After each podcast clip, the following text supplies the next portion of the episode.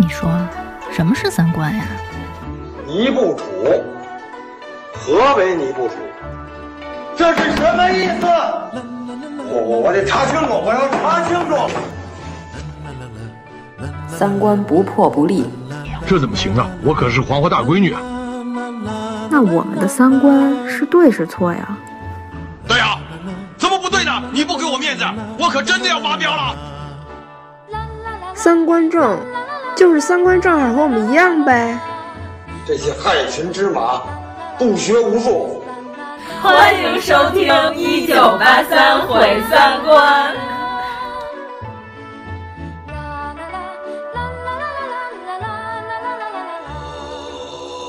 大仙在此开始从事驱鬼等一系列民俗文化活动，降妖伏怪，大吉大祥，吉吉如律令啊！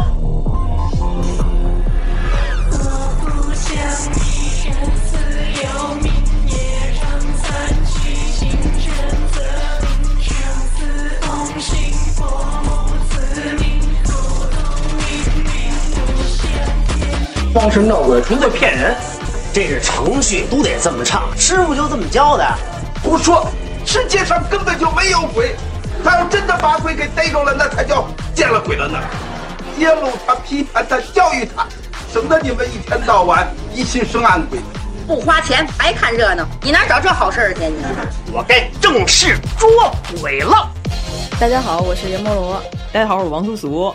哎，我们这一期是因为已经进入鬼月了，我们又可以先来一期小的溜的，然后咱们再来一个大的正式的中元节节目。就是这不是中元节啊，中元节大家到时候还可以再期待一下。但是我们录什么我们也不知道，到时候现抓吧。这期我们主要是吧，本来那天我都没想说咒，我觉得这片儿吧没什么可说的。但是呢，嗯、后来我在 B 站上就看见有人讲了一下关于这个关将手的一个视频，然后我就给他评论了一下，嗯、我就发了这么一评论，结果我在 B 站上得到了好几百个点赞。嗯、然后我就在想，难道这些事儿是大家非常感兴趣的事儿吗？嗯，我就又把这个视频转到了我的朋友圈，我就说，听友们，这个电影本身没什么可说的，但是呢，如果想听听关于民间法教的这些问题。我们可以做一期，我说想听的扣一，结果那天底下评论里全是一堆的人在扣一，然后我就跟严老师说，咱们可以做一期关于咒，但是是咒的这电影的展开，嗯、因为这个电影好多电台啊，好多 B 站的 UP 主的。视频分析啊，或者是讲这个电影什么几分钟快速带你看完咒，不要因为他晦气就否定这部电影之类的这种视频都已经非常多了，是吧？嗯，据说严老师到现在为止只看过一个 三分钟带你看完咒这部电影，然后他还是瞪着还是撑着看的。我跟你说，我为什么没有看全片儿？嗯，因为那样的话，我的人设就倒了。哦。你的人设是什么呢？我的人设就是不看鬼片啊。哎，因为像我这种吧，我是拿鬼片当消遣，我是什么都能看，嗯、来者不拒型的。你给我任何一个类型电影，嗯、你跟我说这电影特别好看，我就看，嗯、我不在乎它的题材。所以说，严老师是为什么不爱看鬼片儿？是有什么忌讳还是什么？我以前说过，啊、就是不喜欢一惊一乍的那种。哦，但是这个咒它没有这种一惊一乍的内容、嗯、啊？是吗？啊，对，因为它不是一个以 jump scare 为主的这种的恐怖片儿，它是一个民俗，是这样，就是这部电影吧，掺杂了民俗，但是呢，有东南亚的民俗，有咱们中国文化的这些民俗，然后里边甚至掺杂了一点日本恐怖片的这些元素，所以说像咱们这个地区的人看这片儿就特别有感觉，因为这个片儿之前是在咱这几个群里头，所有人都特别期待，就是那天下午说终于网飞要上了。啊，这几个群全都等着，告诉说，哎，下午那几点几点可快到了啊，咱们得倒计时看咒。之前因为他这个预告片儿一下就火了，这个片子在奈飞上上的时候，国外的那些网友子们看完了就没什么感觉，没看明白。其实也不是没看明白，这故事能看懂。但是呢，这就跟咱们看那老外那驱魔人啊，什么这个 呃封印魔鬼啊之类的这种，就是他们家小闺女让一魔鬼附身了，这边人在驱的时候，像咱们中国人看这种片子就没什么感觉，就说这小孩就让鬼附身了，那就驱不就完了？这有什么可害怕的，是吧？林正英几个符下来，这鬼不就出去了吗？对吧？这是咱们亚洲人的思维，尤其是东亚文化圈的这个思维。对吧？但是老外看咒同样有这感觉，老外就看说哦，这不就是一个这女的被诅咒的故事吗？这有什么？他就觉得是普通恐怖，但是在咱们的身体里流淌的文化血液里，就会感觉到它是深层次的恐怖啊。所以说，我们今天就是可以讨论一下这个文化背后的事儿。反正我迄今为止，我觉得最恐怖的恐怖片可能就是《潜伏》。啊，是吗？哦，温子仁呢、啊？不是姚晨那个，和孙红雷是吧？我第一反应还真是孙红雷。我说孙红雷有什么可恐怖的啊？孙红雷可能华强买瓜的时候还恐怖一点，是吧？嗯，生意行吧，大哥。嗯，就是咱们中国人有一个最标准的思维是什么呀？就是有冤的报冤，有仇的报仇。这个是咱们中国恐怖灵异里一个最大的主题，你发现了没有？嗯还是记仇那块的，就是中国人的信仰思维，对吧？就是仇对仇来，冤对冤。比如说你干了一件坏事儿，肯定你要遭报应，这事儿跟你有关系，嗯、对吧？咱们是讲因果的，咱们中国人的恐怖和这个民间教化类的这个恐怖片里边，一般情况下都是因果是最重要的，咱讲因果律。咱们一会儿再讲讲为什么日本的恐怖片偶尔你会感觉不对劲儿啊，是因为他们日本这个育龄文化的事儿。他们主要是无差别伤害，对吧？对对，咱们一会儿好好讲讲这里的事儿，嗯、因为最近呢还联系到了这个是吧？南京出现了一件事情啊啊，对，因为咱们这个节目的风格是什么呢？咱们从一个电影来引申，叫玄普。啊、嗯，我这前两天我一直在想，我说咱们这定位叫科普吧，不太合适，玄学普及啊。嗯而且咱们绝对不是宣扬封建迷信，咱们讲的是这个文化背后的故事，嗯、咱讲的是民俗底层逻辑，是吧？对，民俗跟迷信可是完全不同的两个东西。嗯啊，民俗是民俗，迷信是迷信，迷信是害人的东西。对我那天刚看了一个视频，老外说为什么中国人就不信神？就是中国所有的上古大神其实都是人，你发现了吗？啊。主要是咱们中国讲的是什么？咱们不是不信神，咱们基于的是一种、嗯、你得给我干事儿。对，咱们中国有一句话在网上非常有名啊，叫我中华大地不养闲神。听说过这句话吗？对对对对，这神他必须得有用。这个就是我看这个咒最大的一个问题，就是这个无花果大佛母，它没有用啊。它哎，就是我们首先就是说，有可能有人没看过这部电影。嗯，然后那您呢？要是呃没看过，您就是先去看一看，再听我们解说呢，可能会更好一点。我们就不在这里再复述这个电影本身了，就是我觉得再把这故事讲一遍呢，就没什么意思。而且因为涉及到这个结尾有一反转哦，对我们有可能剧透，但是你都这么长时间你都没看，那也可能你对恐怖片就不感兴趣。嗯、前两天呢，老费著名的编剧在微博上也转了一条叶三儿写的，他就说为什么善良的人。经常遭遇不幸，嗯，西方的这个宗教信仰老说什么上帝以神秘的方式行事，是缺乏说服力的。更智慧的回答是什么呢？上帝以此来避免善有善报、恶有恶报的信仰功利主义。信仰功利主义在咱们这边那是绝对有用的一个东西，对吧？咱们这边就是这条，没有别的。咱们就说最普遍的、朴素的价值观，咱们不讨论个例，咱讨论的是普世价值观下的。任何一个中国人信一个东西之前，先问什么？这东西灵吗？是吧？上来第一个问的问题是这个。我不，我都不管这神是怎么回事，这东西灵吗？它它具体它灵能干什么呢？那我不管，我 问问它灵不灵，对吧？这朴素的价值观。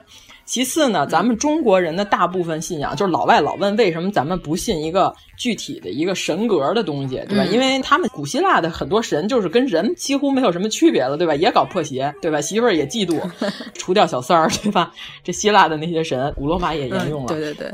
这是多神论的情况下，后来他们改成一神论了。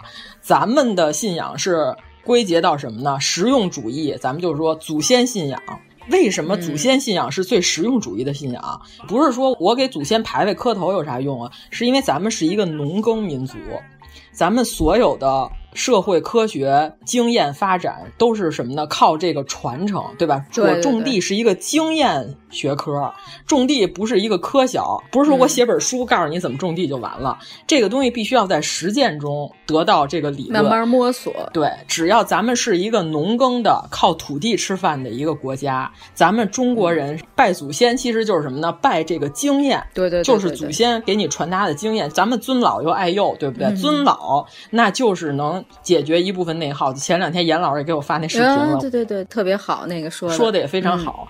中国人是非常讲究实事求是的，它是达成一种代际之间的这种合作关系。对对对，因为中国它是一个合作型的文明，对农耕文明，它不是像争抢这种带来社会资源的这种文明，这种就是特别内耗。像美国那种枪支问题，它就是一种纯内耗。对对对对，你说是不是？我买枪，我囤子弹，你也得囤啊。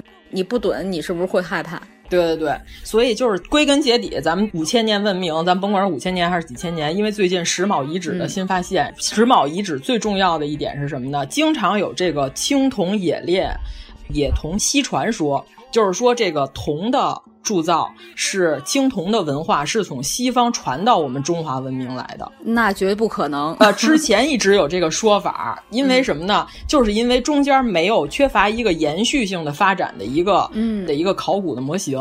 最近这个石卯遗址已经解决了这个问题，发现了青铜铜刀的石范的铸造的范模，只要有这玩意儿。那就是西传说，就有一部分就有可能被打破了，对吧？现在有很多的专业的论文已经说出来了，啊，所以就是关于这个青铜铸造，咱们就 跑题了，跑题了，太严肃了啊！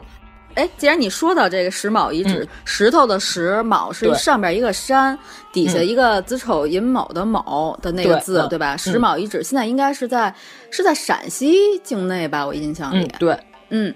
大家如果想了解一下的话，可以去找一个纪录片儿，嗯、叫《星空看华夏》，哦嗯、它是英国的一个，不是 BBC 啊，就是也是一个英国拍的纪录片儿，国家地理播出的。嗯、其中呢有一集就是专门讲的这石卯遗址，大家可以去看。就是里边我特别感兴趣的是，它有一些石雕，特别不像中国的风格，嗯、你看着特别像玛雅。呃、对对对，前两天严老师也给我看了一个图片，对。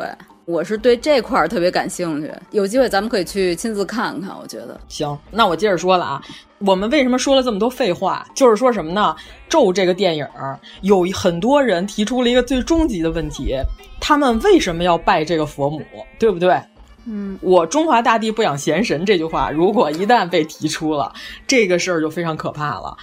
因为这个片儿吧，呃，严老师是知道个大概故事。对吧？我是什么呢？这个片儿首先是他之前出的预告片儿，把所有的恐怖镜头都融汇在里面了。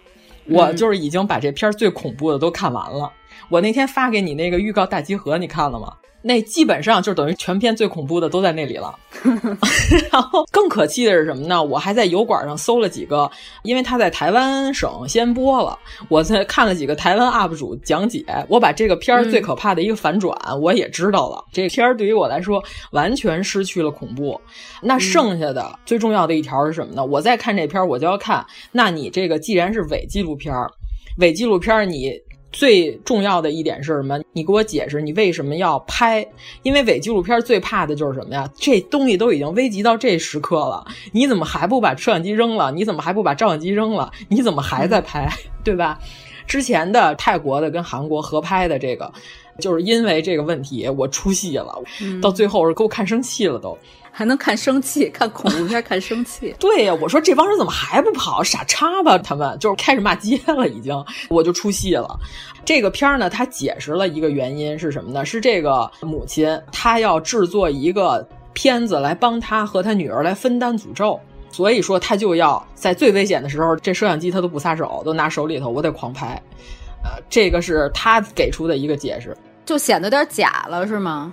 这个呢是一个合理的解释，我可以同意。嗯、韩国的昆池岩呢，它是解决的办法是什么呢？就是这帮人是自媒体，把 GoPro 绑在身上，我不拍也得拍，是吧？只要我跑，嗯、它那个东西就一直运转，就得能看见啊。这里头呢是说这个女主角是主观故意，我为了要分担诅咒，所以我把这些东西都拍在我的视频里，这个也算你能解释的明白。但是呢，这个片儿里头有几个问题是什么呢？就是他刚把他的女儿朵朵接回家的时候，他教他女儿写了名字，结果写完之后呢，他女儿等于就要献祭给这个佛母了。这个时候出门的时候，他这个地上有一个小孩的彩色画笔，摆成了这个诅咒的这个符号，有一个俯拍的镜头，是一个上帝视角。给了一大全景，就逐渐从特写变成全景。我就想，那你这镜头是谁拍的呀？我一看到这个镜头，我就出戏了。啊，大家可以回去翻看这个镜头，就是谁能给我解释一下，这镜头出现在李若男的这个视频里边。一个是这俯拍镜头，一个是呢，因为预告太多了，失去了恐怖。还有一个 最可怕的点是什么呢？呃，我不知道严老师看没看啊？这里边养父带着朵朵和这个女主角李若男跑的时候，这个背景音给插了一段激昂的、感人的、烘托的大背景音乐。这个是故事片手法。你要是伪纪录片儿，你加背景音就完了，真的你死了，你这片子就……我当时说完，这什么东西？他这种感人的、激昂的背景音，他加了两遍。我觉得这种效果只能出现在功夫、嗯、包租婆追 争持的那块儿。对对对对对，对吧？流浪者之歌 啊，这点是我不太喜欢的点啊，我必须得说说，就是我对这个电影我大概评价是什么呢？我觉得七分片儿可以，七到七点五分吧，啊，对吧？嗯、咱们那天也在群里就说，我说这佛母本身没什么可怕的，对吧？像一个切开的无花果一样，大田佛母 是吧？这个应季佛母，七月份最好。真恶心。这个你要是没看过呢，不知道我们这梗；你要是看过呢，你去搜一下无花果切开的照片。现在咱群里头都是主动要购买一些佛母了，已经。嗯，你说到这个无花果的 情况下，我忽然想到了我最近在看的另外一个动画片儿，叫那个《夏日重现》，一个日本的，就是一个穿越型的一个动画片，挺有意思。它里边的主神是一个水蛭。就是哎，差不多，差不多，跟佛母也挺差不多吧？啊啊，就是一个水蛭的头，但是人身子，也挺恶心的。反正就是说，这佛母有多厉害呢？也没多厉害，因为什么呢？剧情里头说的是，这李若男在当时就已经发生诅咒的这件事儿的时候呢，他拿着这个 DV 机去云南找了一高僧。找了一高僧之后呢，这和尚呢告诉他这个来龙去脉。和尚也看过这 DV 了，和尚呢啥事儿没有，证明什么呢？这个东西几乎不需要任何真神来制服他，有点修行的这和尚就能给他制服，对吧？这是一个合理的解释。其次呢，那你想想，他们这村儿的人拜这佛母，呃，导演后来的解说的时候，详细的解说了这个密道里头为什么会有好多镜子，还有这个指路的小泥人童子。他说的就是让这个佛母呢找不到出路，所以他就一直被封印在这个密道里。那咱们就这么说了，封这佛母的应该也是人吧？嗯、对吧？这个和尚能制服他，人也能封住他，证明这佛母法力一般，是不是可以这么说？也就跟那谁差不多吧，陈瑶演的那个叫什么 岳绮罗？哎呀，啊、对，也就是跟岳绮罗的水平差不多吧，也就跟这民间剪纸艺术家 差不多吧，也就跟他的法力差不多。然后呢，这里边有一块这小姑娘，她是被这个佛母蛊惑了，从楼上跳下去了。跳下去之后呢，她又上来捡了一把刀子，把这个门给撬开了。撬开之后呢，进到了那屋里头。她那个受诅咒的那 DV 机，当时拍过地道里边这个情况的这 DV 机，搁在一个有很多神佛的一个佛堂里边，佛教的也有，道教的也有，各路神仙都在那里边。然后这小姑娘呢，打开这 DV 机，她就能看里边的这视频，证明什么呢？这 DV 机起码六年以来一直都有人给她充电，就从这一点就证明这女主角她也是有心为之啊，她也不是什么好人。啊，所以说呢，这片子里头有两个最大的问题，就到现在为止都没有解释我的这个困惑。就是我希望呢，咱们这评论区里头，如果有人能给我解释明白呢，也行。甚至说，有可能这个以后这导演呢再出讲解的视频，大家可以转过来给我看一眼。这是我最大的两个终极问题，一个是拜这佛母有嘛用，对吧？咱们就说到这不养闲神的问题了。嗯、这个佛母除了诅咒还是诅咒，就是任何一种宗教，它终极的目的是什么呢？是让你能够获得一定的好处，并且呢把它传播出去。嗯。对吧？他们现在这个宗教是怎么回事呢？就是我只要把这名字敬献上去，不小心让这佛母看见了，或者说是在佛母面前喊我全名了，我必死无疑。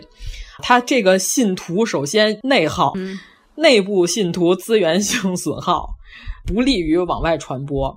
搞挺神秘，是不是？都是亲戚朋友才能来。这李若男先开始说他是外乡人，人就不让他拜，根本就就是因为他怀了他们这个村的。他那个阿东的孩子才让他进来一起拜，对吧？这你就算我们的人了，那不是杀熟吗？那对啊，哎，这个就越传越少，对吧？嗯、首先你这教越传越少，其次你这教拜了，除了死没别的好处。你告诉我这教拜它有啥用？嗯、这个是我觉得是导演这块没讲明白的一件事儿。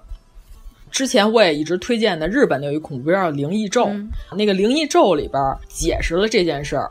他那里边呢，也是他们每年都要举行一个仪式，象征性的封印一下他们这个邪神，叫霍巨魂。他那个神是先开始的时候给了他们一定的好处，后来呢杀这个野狗和小猴子来敬献给这个邪魔，结果呢这邪魔的力量越来越大了，最后就变成只能杀婴儿来奉献给这霍巨魂。结果到最后的时候，是他魔力太大了，镇压不住了。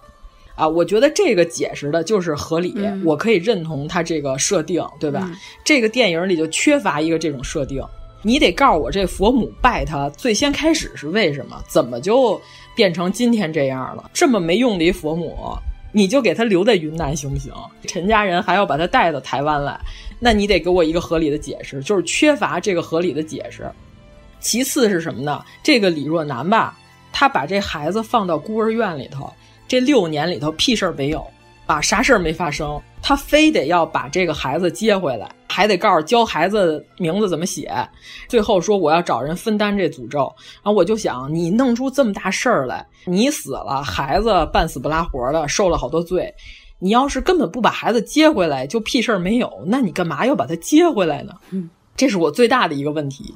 啊，因为我们同事呢，他也没看这个整个片子，他是害怕看鬼片儿。嗯，他说他光看解说，他就产生了和我一样的疑问，就是这女主角为什么要没事儿找事儿啊？当然了，这个鬼片如果不没事儿找事儿呢，他就演不下去了。其实呢，我觉得他可以加一句话就能把这事儿给解决了。嗯、是哪一句？这非常简单，因为他之前他在这陈家村他拜这个。大黑佛母的时候，不是说我们十年要回来拜一次，等你这个孩子有了名字，也要回来敬献给佛母。你可以把这个时间就压缩在九年这个点上，你在孩子九岁的时候就不得不来把这孩子接回去，因为十年的这个契约快要到时间了，后边剧情就非常合理了。嗯、但是他把这孩子设定在六岁，你知道吗？就当不当正不正？我就说。那你之前你这个剧情里边你特意提了一句十年，那就是一个废剧情了，对吧？嗯，我觉得其实把这个朵朵你就设定在九岁，这事儿就特别合理了。或者说你七年是吧？咱们中国人讲究三五七，单数是为阳，咱们是双数为阴，单数都是大数。或者你说等孩子七岁的时候，就是每七年回来拜一次佛母，这都合理。嗯、但孩子六岁的时候不得不回去，那我就完全信服你这剧情了。你现在你这样设置，就给我一感觉什么呢？女主角李若男没事找事儿，她不接这孩子六年就苟过去了，她可以继续苟到八十多岁。我不知道她为什么要做出如此没有道理的这些事儿，啊，这是我另外的一个疑问啊，就是如果咱评论区有人能给我解释出来也行。呃，对了，还有一个，他这剧情里边设置的是有一个庙公和一个庙婆，就是阿青师跟阿青嫂俩人呢，就是说这个孩子七天不吃不喝，我们就能把这个咒给你破了。如果你这孩子要是在七天之内喝水了、吃东西了，我们俩就跟着一起死。这个好多人也吐槽了，说我都把我这生命交在你手上了，这么大事儿了，你怎么还不把这人就看在你眼皮子底下，还让他们俩自己过七天？那他万一偷吃一口，你们俩不就死定了吗？呃，我主要是说的什么呢？我说这个七天是不是有点过分了？张嘴就来。你改成三天，这孩子能挺过去，这事儿我就信，你知道吗？你说七天，我当时就想，我说我要是佛母，我就想，我靠，你要是信佛母的吧，你慢慢被我折磨死，还能多活两天；你要是信这老头老太太的，你七天之后必死无疑啊！成年人都熬不了七天啊！你只要是不喝水的情况下，我要是这佛母，我就想，好家伙，你们俩比我还狠，比狠是吧？比比狠比不过，告辞，佛母可能就走了。这个是我觉得比较有问题的几个点。啊，剩下的就是因为它是民俗恐怖，大家还比较感兴趣的。里边有一段关于这个官将手，好多人都说，哎呀，这段拍的特别好，怎么给删了？这个好多人特别喜欢里边关将手那一段，就是我那天给严老师也看了这个预告。这个李若男带着他的女儿朵朵在街上溜达，这个时候呢，碰到了对面有几个画着脸谱的巡街的这个神将，看到了他，这神将就上身了，引起注意了，感受到他身上的邪恶力量了，过来要驱魔，对吧？好多人特喜欢这段，说哇塞，这个是正宗的，这个好啊，这个为什么没有放在正片里？然后还有一部分人呢，就说：“哎，你看看，人家台湾省把这个文化保持的非常的好，说我们大陆没有这些文化了。首先，我说这句话说的不对，咱们大陆这个叫民间法教文化，在大陆那是流传甚广。西南地区有这个眉山傩戏，嗯啊，这个严老师肯定听说过、嗯、是吧？戴着面具的，在这个湖南啊、云南地区应该也有分布眉山傩戏这一块。”甚至杨丽萍女士的这个舞蹈剧里边也有，啊、对对吧？有这表现，对不对？有嗯、戴着面具要跳一些仪式的表演，嗯、这个眉山傩戏，还有咱们西北地区的社火，听说过吧？嗯、新年的时候，大规模的戏曲表演，也是扮上神的样子，在街头有一定的仪式表演，那都是非常宏大的。就是好多网友朋友们，他不要以为我记全世界。啊，你不知道，并不代表没有。这台湾省的本来的这些家将文化，就是从闽南、福建这边传过去的啊，这个是没毛病，这一脉相承的。咱们网上不是还有一句话吗？你要让福建人早上八点起来追星呢，没几个人去；你要让他六点钟起来接神明，三点钟就有人开始排队了啊，是不是有这个段子？对吧？福建那边游神。这些文化那都是非常兴盛的，它一直都在，只是你不是当地人，你不关注这件事儿。而且本来我今年我还打算新年的时候去看烧王船呢，就严老师有没有兴趣一起去？四年一次，在哪儿啊？也是在福建闽南一带有这个烧王船的这个活动，听起来不错，听起来不错。对，它是。一个巨大的一个船嗯在陆地上，哎，有点这个，呃，我要是打一不恰当的比喻，嗯就是火人节那种感觉，哦把那个巨大的王船给烧了，焚烧了，然后大家之前还有一些，呃，当地的民间法教仪式。我是打算今年要是疫情允许的话啊，去品一品这个东西，我一定得看看。就是有好多人就问，就是说这里边这段片段到底是八家将还是官将手？呃，首先这八家将这东西呢，是咱们福建文化就有的。官将手的历史其实没有大家认为的那么长。官将手的历史就是在台湾的新庄地藏庵。呃，首先他这视频里头，其中有一个人是拿着一个三叉戟的叉，嗯所以证明这个百分之百就是官将手，八家将是没有这个叉的。然后官将手呢，供奉的是地藏王菩萨，这个是没错。但是当时新庄地藏庵重修庙宇之后，官将手主要是为了要大众爷出来巡游。大众爷是什么东西呢？好多人不知道，就是大众爷指的是有一个文武大众爷。嗯，说的其实就是横死的人。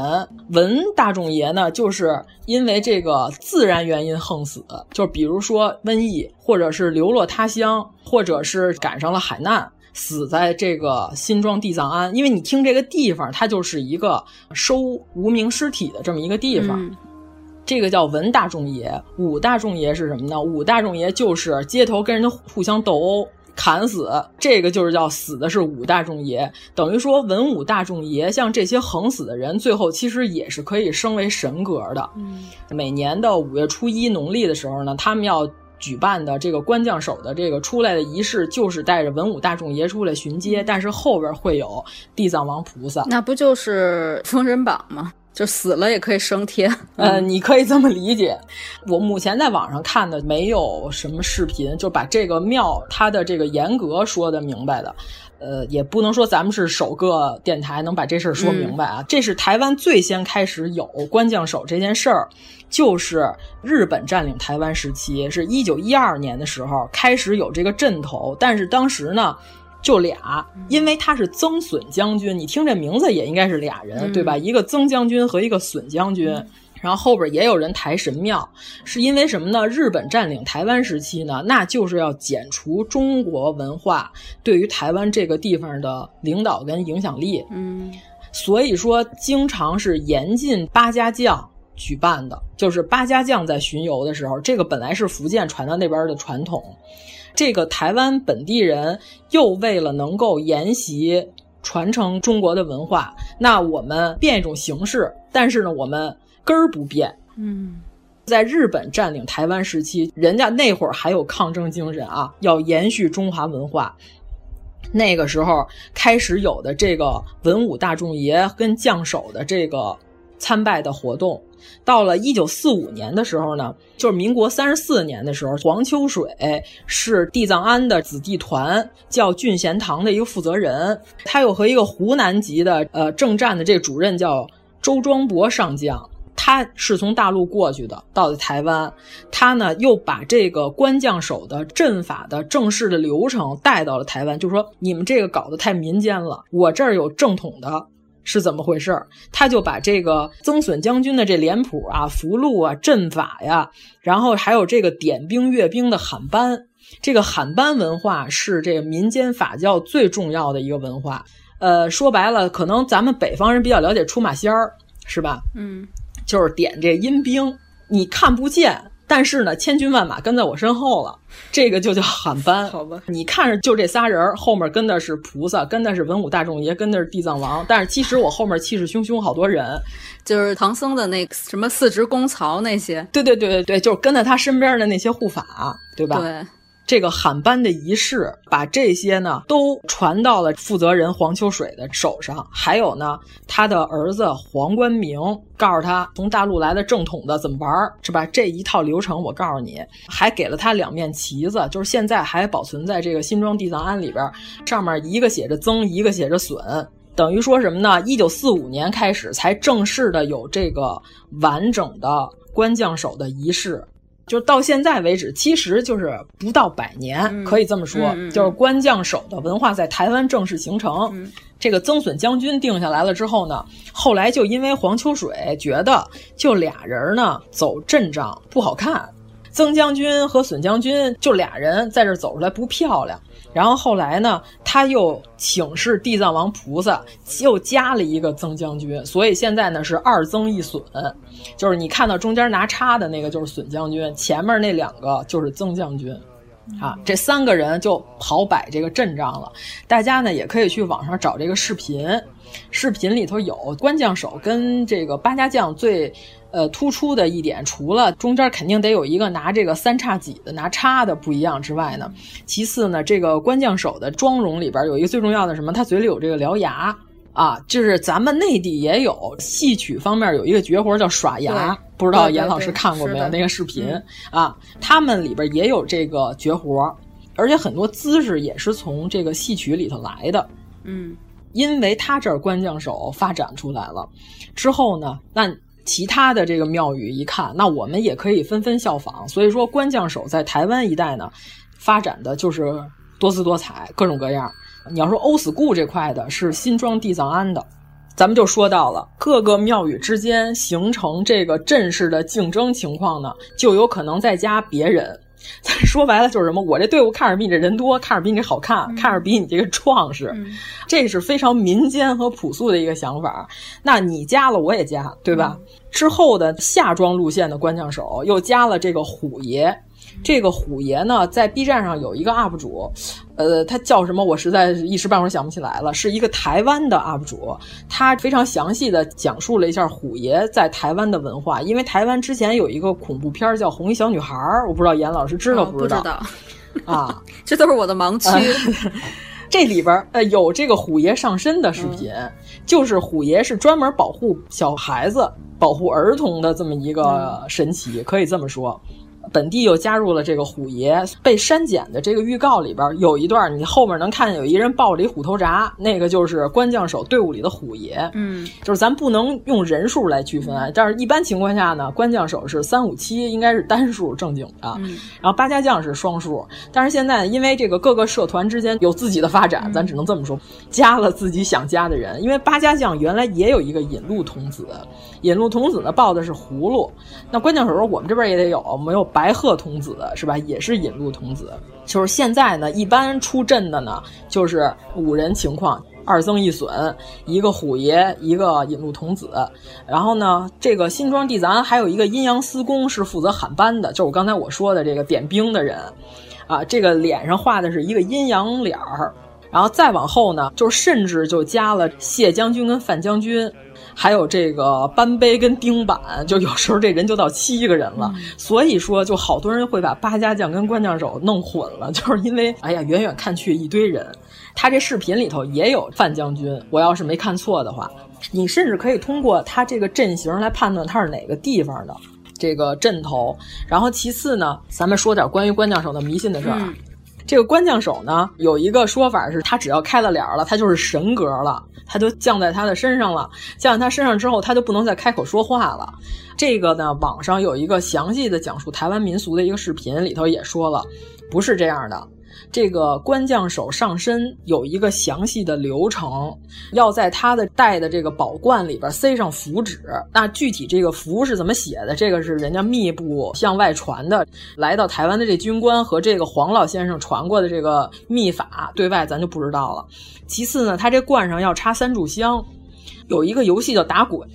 就是大家也可以去看一下，那里边那三个关将手被这个姬童请完了之后上身了之后，出去打鬼的时候头上就是插着三炷香，必须得把这个符和这三炷香都插完了，他才能正式的，就是说他不能再开口说话了。嗯啊，然后其次呢，还有说这个官将手上身之前进行这仪式之前，我不能近女色，就这么多天里头，我得戒色、戒酒、戒荤腥。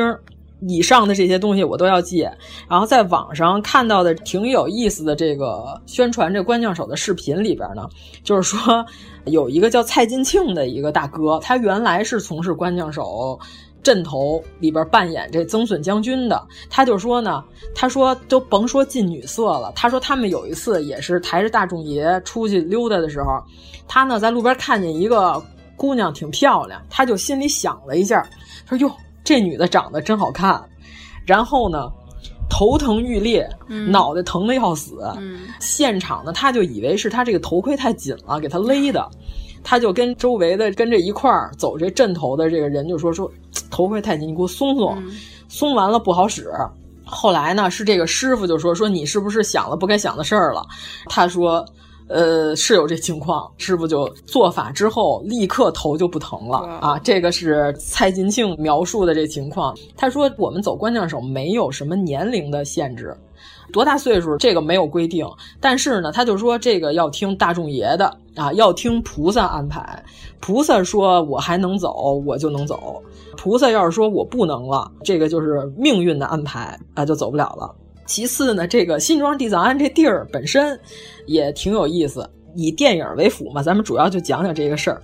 新庄地藏庵，咱们刚刚说了，大众爷到底是怎么回事儿？还有一个呢，这地藏庵是当地有名的一个告状和申冤的地方。就是如果我们说的有一些出入或者有些错误呢，您在评论里指正我们。当地呢。就是有几件比较有名的事儿，到这个新庄地藏庵，你去告状，说只要你在这儿告状，你是正义的一方，你绝对能赢。他们这儿还负责给人写状子，多种经营是吗？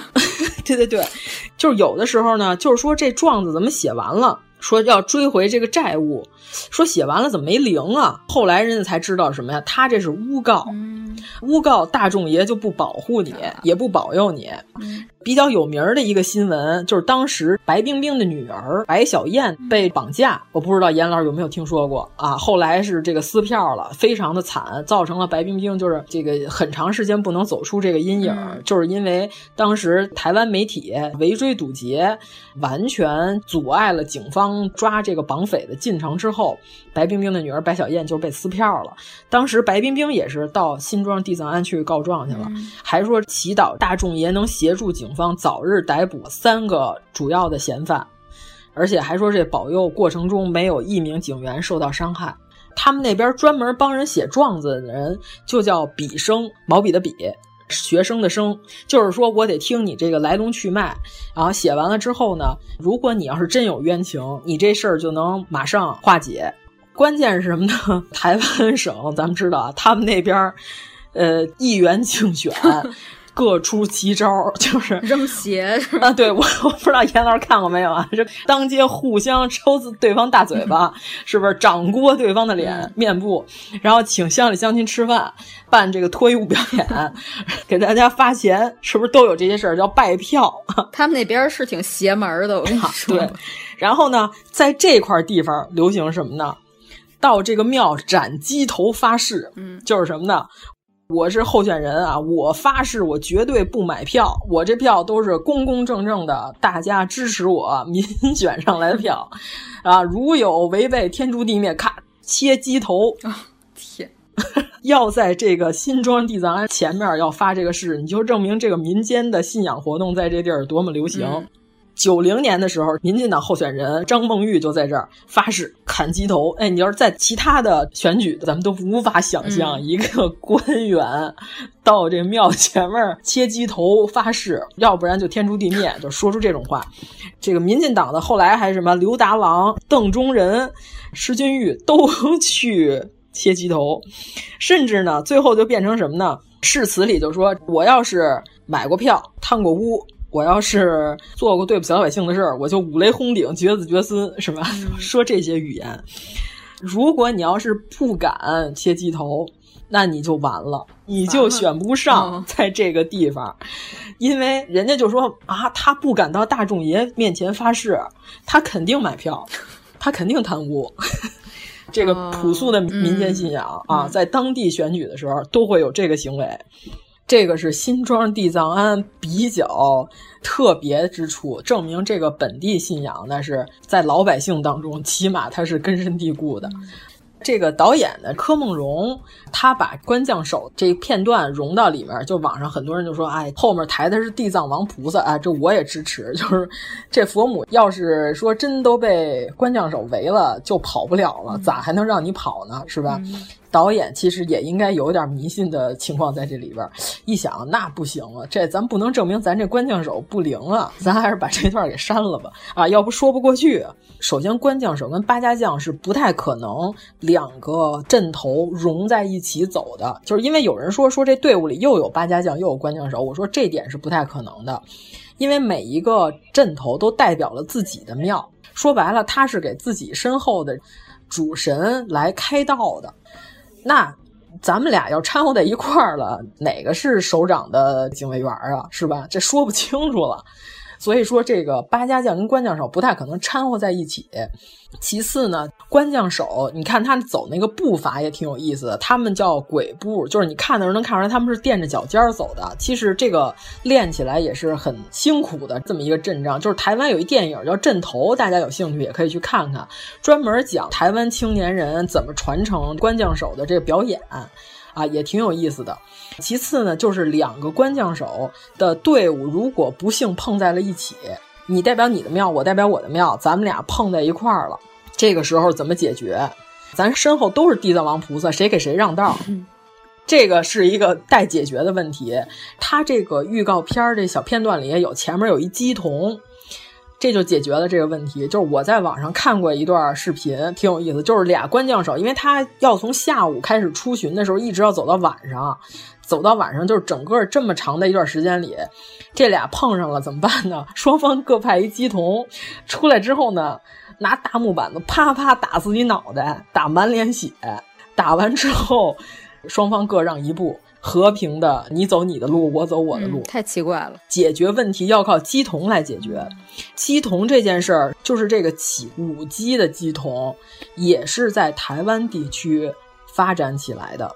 是为什么呢？就是原来呢，咱们内地的鸡童呢是有这个情况，但是呢，正统道教呢是没有请鸡上身这么一说的。太上天坛玉阁里边也说了，就是一切上真天仙神将不负生人之体，弱者妇人愚者，绝是邪魔外道不正之鬼。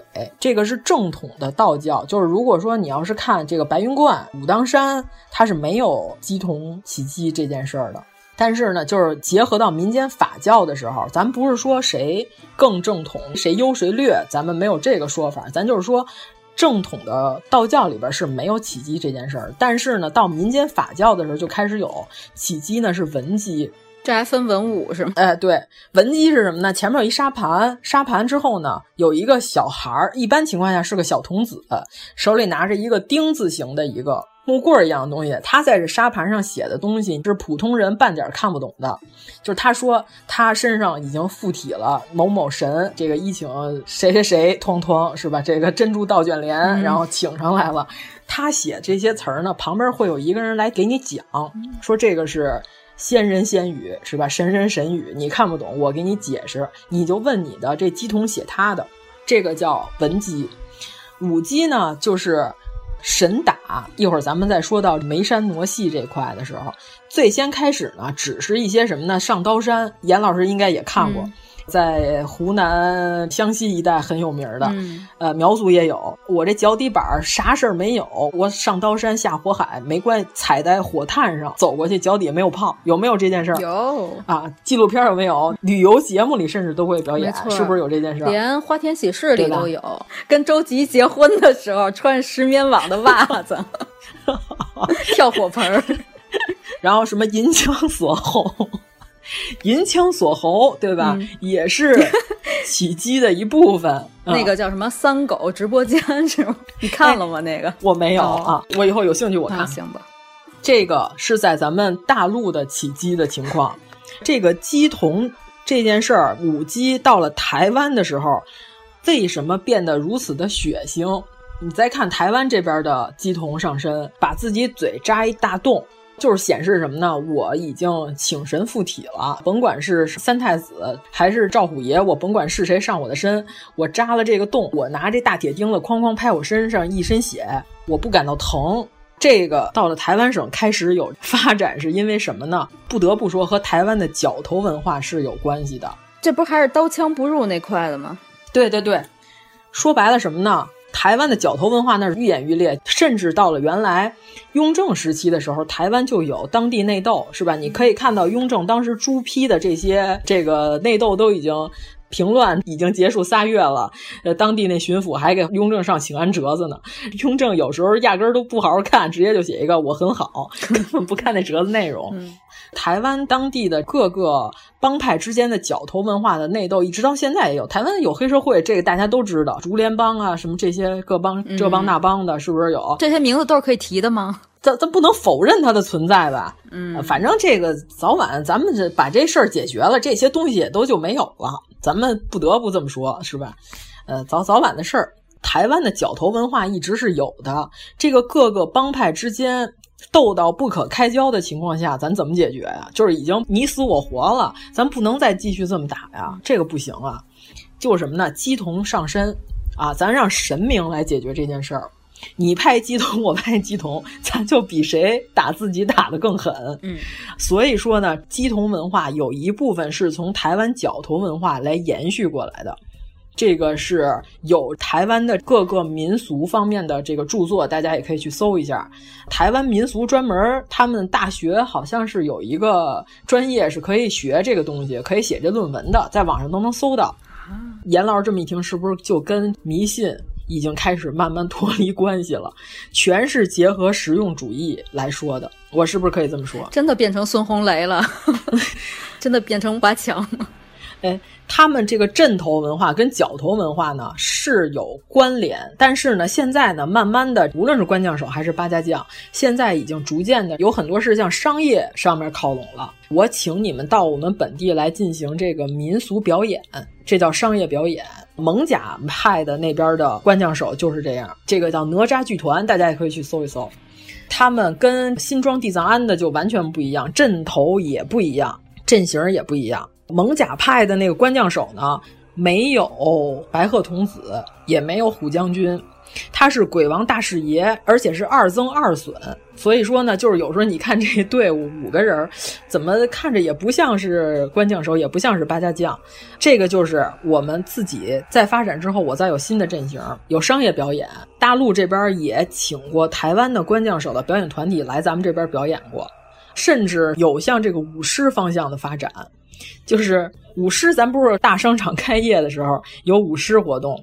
其实舞狮最早也是一种民间法教驱邪避煞的一个仪式。嗯、现在呢，也可以请关将手过来跳来，也有台湾本地甚至有这个呃表演团体，据说也有比赛啊。这个咱没看过，咱们不能斩钉截铁的说。反正蓬勃发展呢，逐渐就跟角头文化就分离了。但是先开始呢，确实就是和这个帮派啊之间有一些联系。有时候你看这官将手胳膊大花臂。纹身大哥就有可能是角头文化掺杂在其中啊！咱们这个不得不说啊，呃，说到这块儿了，咱就说说民间法教呗，就是咱们内地有没有类似的这种东西？咱们分成三个说吧，因为分布的很广，各种各样的。我这是浅显的研究，呃，咱们举三个典型例子，一个是眉山傩戏，咱们刚刚说的这个西南地区的这一带，他们是以什么为根基来进行这个民间法教呢？民间法教有一最大的特点是什么呢？有道教仪式，这个茅山术也是，它也烧符，它也烧香，它也生坛，甚至也画八卦。但是呢，他拜的这个神什么都有。你看，咱们刚刚说这官将手，他这一套活看着特别像道教的仪式，他走的也是这个天罡步。但是呢，他后面抬的是地藏王菩萨，这就是民间法教的一个最重要的表现，就是我什么神都可以，啊，只要我的目的是一个实用性的目的就行。眉山傩戏这边呢，是因为。山区比较多，它主要是围绕着打猎这个实用性来说的。射火，咱们刚刚说的什么呢？每年是正月，正月是每年马上就开春该播种了，是不是？河南那一带，甚至河北这一带，甚至甘肃、陕西都有啊，山西也有射火。离北京最近的那个叫什么玉县？对吧？打树花、嗯、有有有，就是打那铁水，对对吧？正月的时候，这个呢就和土地生产有很大的联系。你看，全是农业生产。到了福建那边呢，基本上游神活动集中在农历的五月份呢，或者是临近端午节这个期间。是为什么呢？因为瘟疫。所有的这个活动，就是因为瘟疫横行的情况下，说我们怎么平息这件事儿，我们也是实用主义，减少疾病。嗯，所以我们一直说我们中华大地不养闲神，这句话是一点毛病都没有。嗯、你看，生产是吧？上山打猎、种地、医疗自己的健康，嗯、呃，希望自己能有一个健康的身体。这个才是咱们中华文明所有的这些民间法教所谓的民俗，它扎根儿的这个东西，那是跟咱们都有密切关系的。眉山傩戏呢，其实他们自己说自己是从宋朝开始，但是呢，文字记载的呢已经是明代的时候了，而且已经是明末期间了。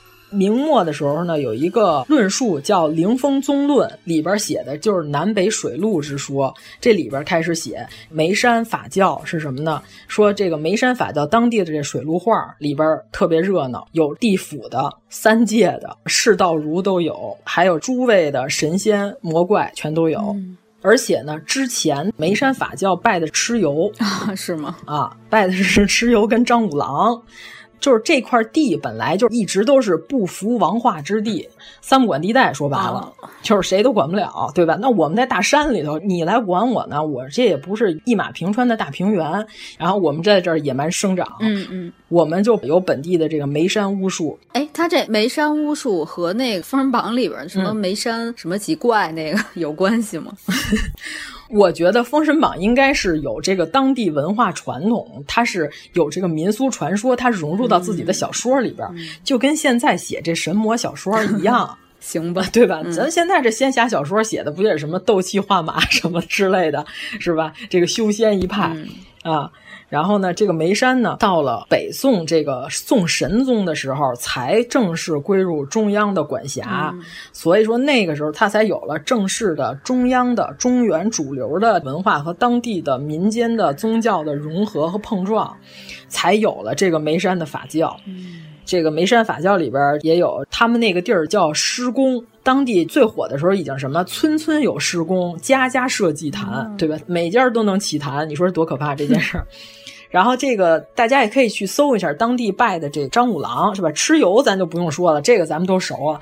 这个张五郎就是什么呢？双脚朝上，双手朝下，倒立行走。就这个人他是弓字形的，俩手就是托着天的这种形态，俩腿也是这么着横着岔开，但是他是倒立放的，刑天是吗？对对对，哎，有点那意思，但是人家有脑袋啊。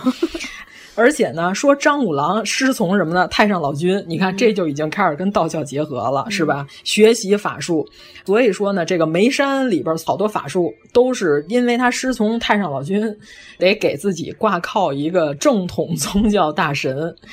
你得有师傅是吧？你说相声，你师傅是谁？我得听听是侯宝林是马三立是不是？嗯、你这张五郎，你挂靠的是太上老君，挂靠可还行 啊？实在我想不出别的词儿来了啊！而且你看他眉山法术里边，只要你带着这张五郎神像，什么作用啊？蛇怪自退。只要你戴上之后，这蛇就跑了，自己就跑；兽怪自藏，就是野兽看见你就不向你扑过来了。因为那山里头不说有没有老虎，这个熊是吧？那也是非常可怕的呀。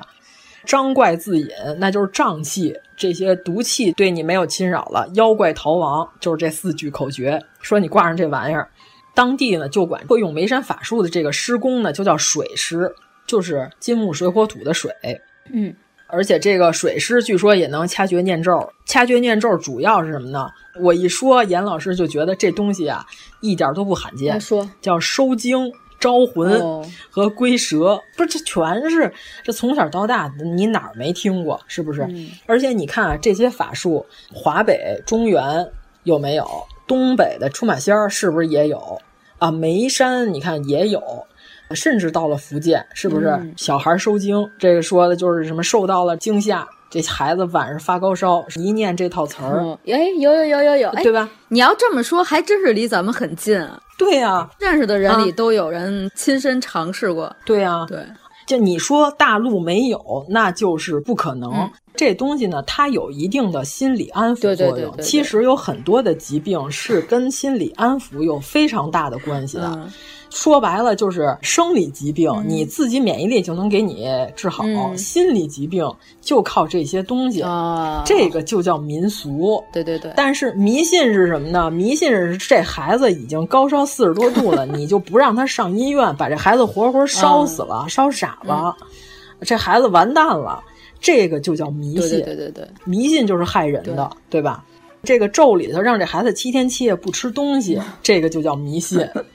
呃，你把这孩子活活饿死、渴死，嗯、这就叫迷信。甚至咱们就说民间有一些略俗，是吧？有什么配阴婚，哦、呃，这些东西，嗯、这就叫迷信，这害人的东西。嗯这个和民俗不同，跟撞天婚是一样的。对对对，就是配阴婚，什么偷人尸体，什么这些事儿啊，咱不好说有没有。嗯、不如珍珠汗衫。对对对，那这个就是害人了，嗯、这个就叫迷信。这个里边有一个严格的分界线，就是希望大家可以能够明白，民俗是可以增加我们中华文化凝聚力的，嗯、对吧？那你想过年的时候，大家一块儿。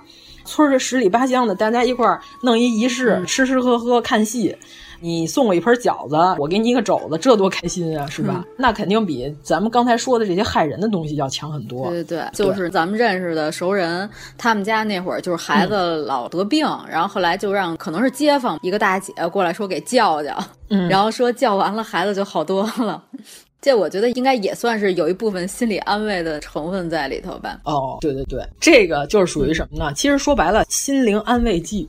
对啊，我要我说，这就是你有什么倒霉的事儿，嗯、如果你归因归成自己，嗯、就是这个人思想绝对强大，讲我操，这事儿我办傻逼了，嗯、我下回我总结经验，我不再犯这个错误了，这心理绝对强大的人可以做到。大部分人是无法做到的，对对对对，可以这么说，大部分人都要赖别人。对，是这样。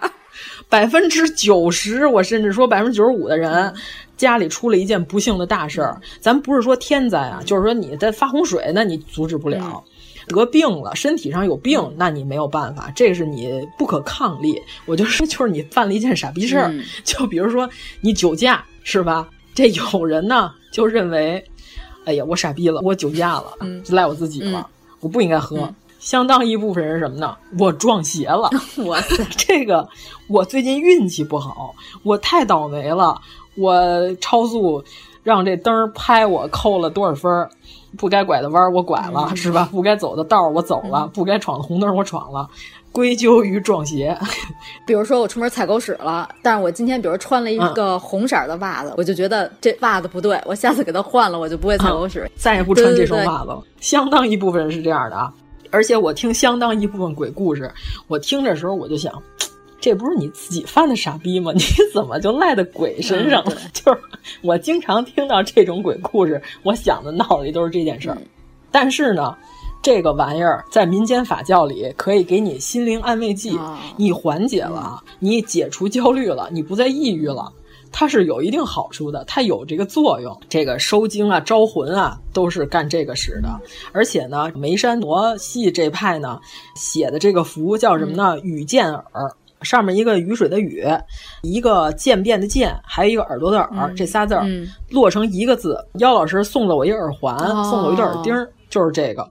这个东西本来就是道教的，叫紫微会啊。这个是中天北极紫薇太皇大帝的名讳。嗯、哦，道教的时候用呢，就是一木牌上面刻了这么一个字儿，也是合成字是吗？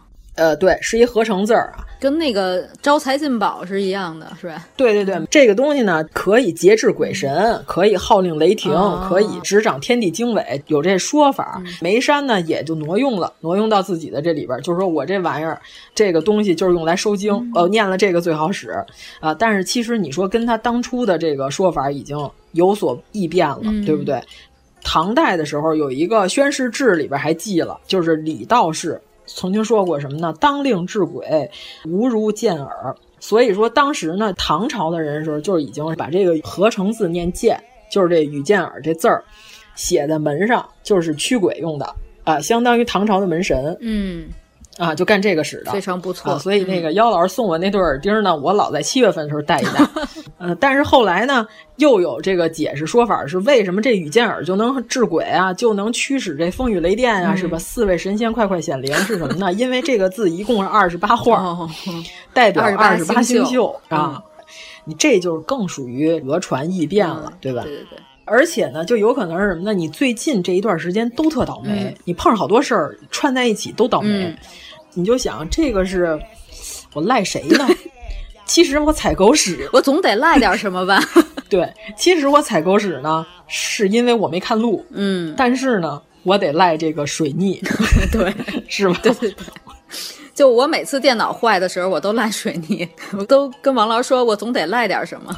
但是其实呢，我上次解释了，嗯、我说因为是夏天，尤其是今年高温，这天气更热。嗯一高温呢，你这电脑本来是你那主板可能是有点这个使的年头多了，老化了，嗯、散热不好，它就容易坏。其实你要按科学的解释呢，就是这样。但是呢，不行，我得 我得赖点别的啊，就这俩眼睛是吧？这放着光芒，我想我赖谁呢？我得我得赖点。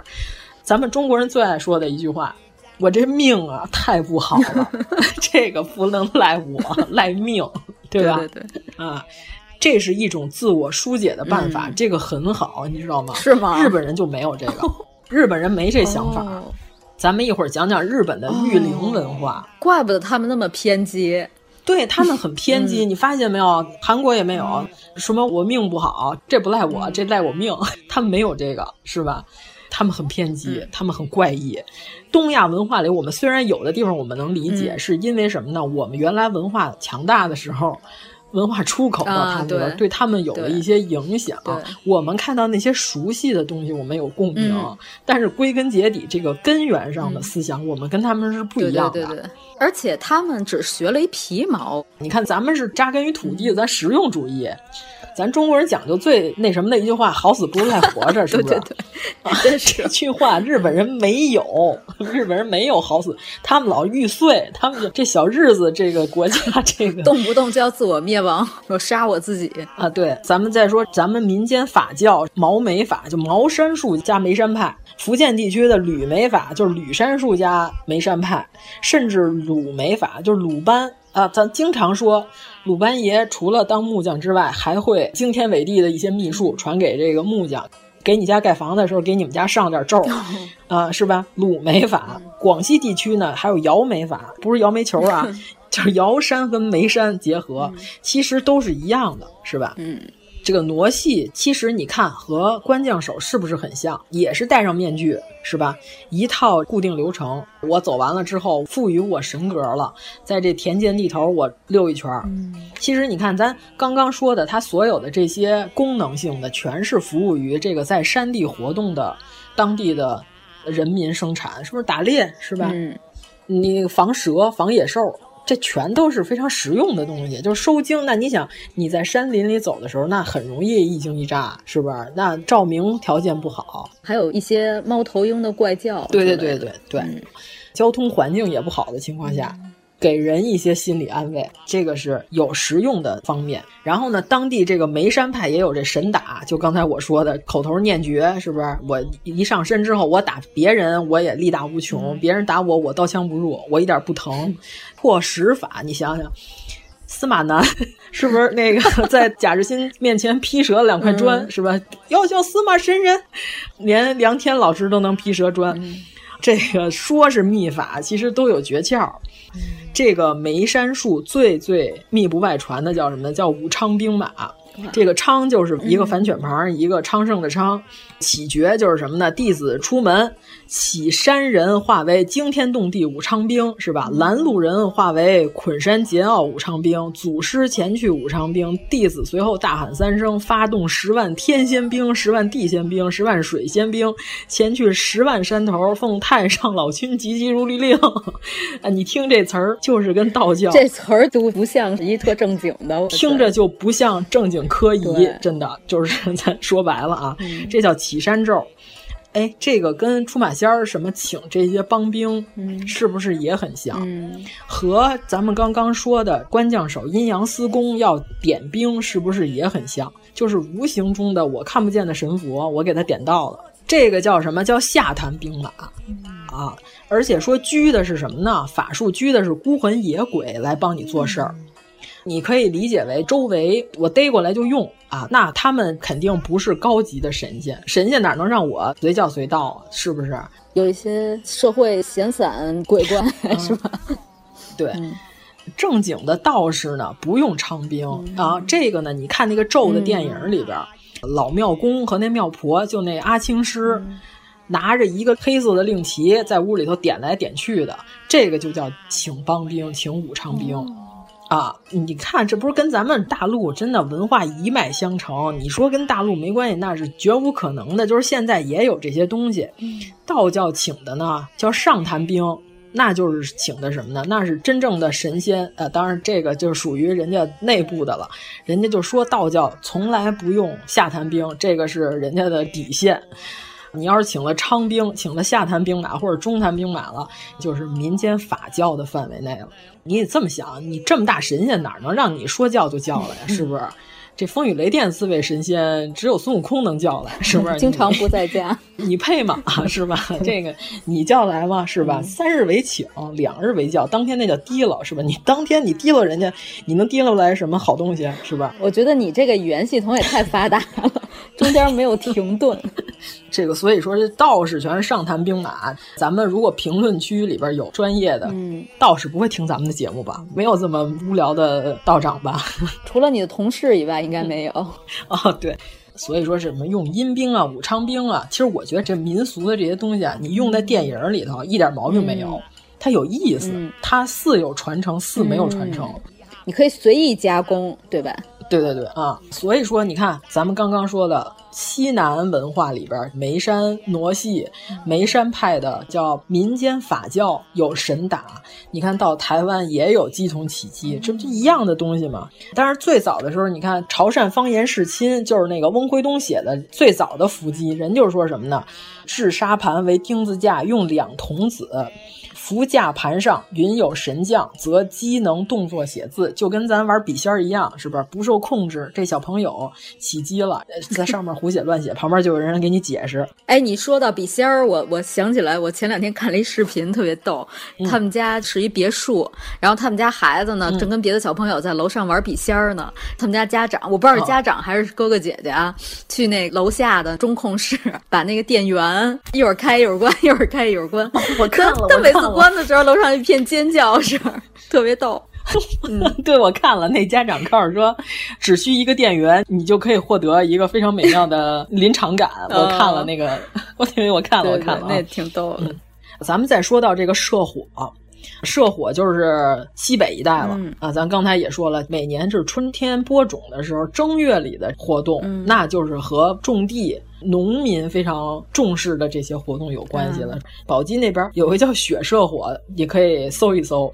啊，我觉得好像应该在网上也有一定的知名度，是吧？这个脑袋 的化妆的形式啊，那不是真的，是吧？仙人童子是吧？脑袋上放着菜刀，流着血，化着妆，有的是走高跷，有的是驾花车，在这个田地间。哦，有那个，我想起来了，我想起来那个了，对吧？对对对，严老师想起来了，对对对对对，在田地间巡游，特别猎奇，我还挺想看那个的。啊对啊，也有舞龙，也有舞狮，有打射火、抛心挖肺还能掌拳的那种场 面。对对对啊，我也很想看，嗯、是吧？我也很想看看现场，在网上图片看过不少，是不是？嗯、像咱们西北一带的这个火射火、雪射火呀，或者是无论是什么拜的什么土地神，嗯、是吧？那跟土地那跟咱们种地是非常有关系的。对，还拜什么黑虎顶官，嗯、是吧？还有财神、关公，你说这什么都有，是不是特别热闹？那会儿真主和玛利亚还没来呢。嗯、对，名人说白了就是我们认识的人，我们知道的这些人，还有是当地的神奇，就土地它没有具体形象，嗯、它就是城隍爷长啥样没人见过，嗯、但是关老爷咱见过。对对对哎，这些人他的并排走在一起，是吧？咱都拜。一个庙里一般都好几个神，我这都少说。你这都说少了，是吧？什么系统的都有。这咱中国的民间法教非常博杂，啊、而且呢，走社火的时候也是这神仙在街上溜达。嗯这家里人就把孩子抱出来，队伍去各家要踏庄，哦、就是说我走到你们家，你们家明年这地就种好了，孩子就不得病了。你看这都是美好的祝愿，嗯、是不是？而且呢，这孩子要是真有病呢，就让这个办关公的这个人给这孩子呀眉间点一个朱砂点儿。嗯就是说这孩子就没事了，嗯、呃，还有的呢是让扮演这黑虎灵官的呀，或者是这关公的人啊，抬腿从这孩子脑袋上走过去。哦，就是这小孩从这神的胯下钻过去。这个在关将手，我看的这个视频，台湾的这边也有，就是。他抬着文武大众爷出巡的时候，你家里有什么不好的事儿、过不去的事儿，就最近实在倒霉的不行了，这个排成队啊，在这街边正中间排成一排，这官将手拿他这个令旗或者法器在你身上拂过你，嗯啊，就说没事啦，然后你心理上你就获得了安慰和释然，嗯。啊，凡是被关公关老爷点过这个眉间朱砂的这个小孩儿，这家呢，你得给这个社火队得给人家一个五尺长、四寸宽的这个红布，还得给几块钱，给盒点心。你听着就特别的朴素，对吧？嗯、特别的民间。你看也有啊，烧表，嗯，磕头也是办上之后，他就不是人格了，他就是神格了。卸妆之后才能说话。然后到了福建，福建这边就游神嘛，扮成菩萨、三太子，什么都有。今年反正我高低我得去福建欣赏一下游神赛会，因为当时我去香港看那飘色会，也是端午左右的时候，也是祭祀路边的孤魂野鬼。其实说白了，还是因为瘟疫情况。你看南方，尤其是像福建、闽南呀、潮汕呀、广东啊、广西这边潮湿，瘟疫比较容易流行。炎热地区，那就是送瘟神啊，祈求健康的这些活动。就我那会儿看那飘色会一样，到晚上的时候烧那个。呃，鬼王大士吧，我要是没记错，扎的一个好几米高的神像，当然是竹子扎的，呃，糊的纸的，一起烧。我还拍了不少照片，嗯、而且他路边也放了好多碟子，里边放的米，就是说给这些孤魂野鬼吃的，就是好多老头老太太，还年轻人也有，就是拿着一布袋，嗯、就每个里头都撒一点儿。这个我都拍了不少照片。而且这游神就是这个，好多小孩儿，我看那个福建那边的小朋友就说，有时候小时候还被这个东西吓着过。野众跟油光是二八游神，嗯，二八一十六日游神有十六个，日夜的这个游神叫野众跟油光。到了清朝的时候呢，就是到了夏至的时候，要穿五彩衣，一般也就是驱赶瘟疫、辟邪之类的。后来呢，野众跟油光呢，就逐渐演变成了七爷跟八爷，就是表面上外表看起来像黑白无常，一个高的，一个矮的。还有这个孩儿弟，就是你现在在网上找那视频里头，就有一小孩大头娃娃的外貌。福建那边呢，那是真的扮上，穿上这个神的衣裳。然后还有那个莺歌舞，我记着前两天这个多桑在咱群里也发了，对吧？都是这些游神的活动。这个游神呢，从咱们福建传过去的，拜的五福大帝呢，就是来解决瘟疫的情况。五福大帝不是说一个人叫五福大帝，是五个啊，一共是有五个，一个是春瘟张元伯，夏瘟刘元达，然后秋瘟赵公明，冬瘟是。钟世贵，中温是史文业，一共是五个瘟神。为什么在福建这边才会拜这些？就是那就是完全跟气候关系有影响的。嗯、你像东北怎么不拜这个？那就没有这个实际功能啊。那东北那冬天多冷啊，那都在家待着，哪儿传达瘟疫去？是不是？对，猫冬呢都那可不。只能说一个地儿的民间法教跟道教结合，那是和当地的实际生产有密切联系，嗯、这个没毛病，对吧？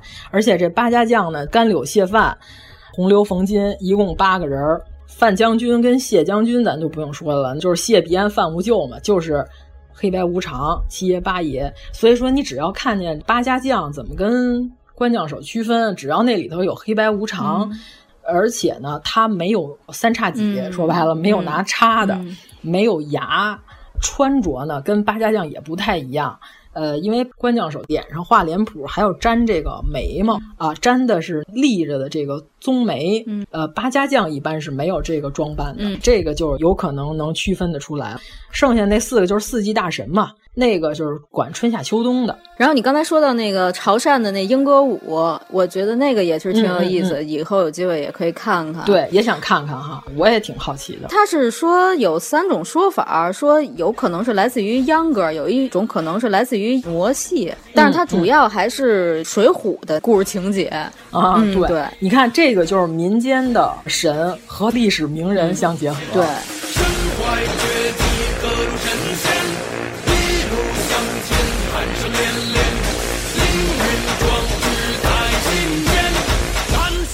王朝一等次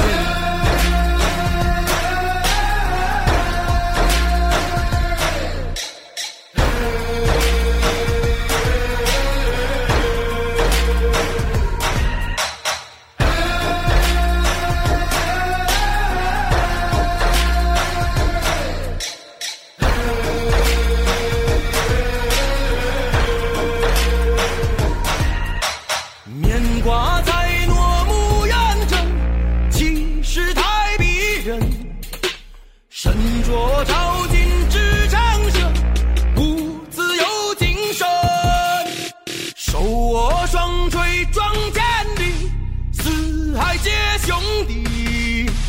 擂鼓击落真百里，英雄共举地。千年的独行千年练。守住的情义不改变，百年的阵列谁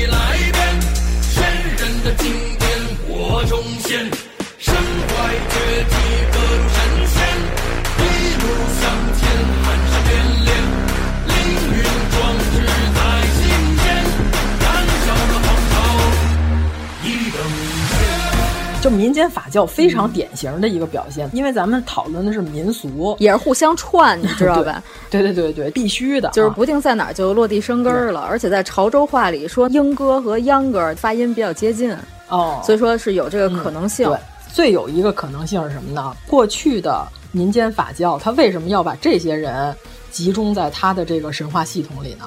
确实是因为文化水平比较低，他能听说的也就这些人了。说书人对吧？太专业的他也不知道，是吧？这个是非常有可能的。而且这个游神就是民俗学上，它有一个说法叫严门逐疫，就是挨家挨户的驱赶瘟疫，啊，这个是它仪式象征的一个最主要的一个功能。你看他那个队伍有开道的，然后有神子，有将军，有主神，有信徒。咱不好说，因为咱们毕竟不是福建这边的人，咱们不是十分的了解。但是呢，据说是有这个沿途，这家里头如果真是福建那边接神明嘛，非常信奉这个呢。然后有这个家里的这女性拿着家里的香炉在外边，然后接这个香，就是这沿途这神队从我们家路过了，那这个香就是最持有法力的啊。嗯。然后他们开道的呢，第一个神呢叫保长，然后呢手里头拿着一个酒壶，还有一个鞭子，走的是醉步。其实呢就是帮这个后边队伍得开出道，那我这个神出游不能让人给冲撞了呀，就往前走。你看跟刚才咱们说的这个引路童子啊、葫芦童子，其实也都差不多是一个意思，是不是？呃，对，嗯，咱们内地呢跟台湾那边不太一样的什么呢？咱们内地的八将。就是刚才咱们说供的五福大帝的八将是什么呢？中坛元帅，你看我跟你说这几个名儿啊，你听着啊，中坛元帅、二郎神、有金吒、有黄飞虎、有千里眼、顺风耳、金鸡将军跟玉犬将军，还是这老几位啊？就还是这老几位，反正你听着就是《封神榜》加道教啊，没毛病。而且你看，射火供的是什么呢？供的是水神共工的儿子勾龙，说他是射神，那是为什么？那是因为种地的时候最需要的就是水利，对吧？嗯、而且中原一带最容易发大水，造成今年这个庄稼欠收，嗯，对吧？对你看刚刚蚩尤，那是什么？那是山里打猎的时候用得上的东西。啊，你这每一样东西都是跟你们这个有千丝万缕有所用途。嗯，然后呢，咱们就说到咒，有好多人就说这个大黑佛母的原型，大无花果 佛母、大田佛母，讨论它的原型，其实我觉得没有什么意义，因为本身这个导演说过，说我这个就是我瞎编的。嗯 啊，这个导演非常朴素，很多人就说它的原型是大黑天，大黑天又是因为来源于这个印度的呃湿婆神，为什么是黑的呢？是因为瘟疫。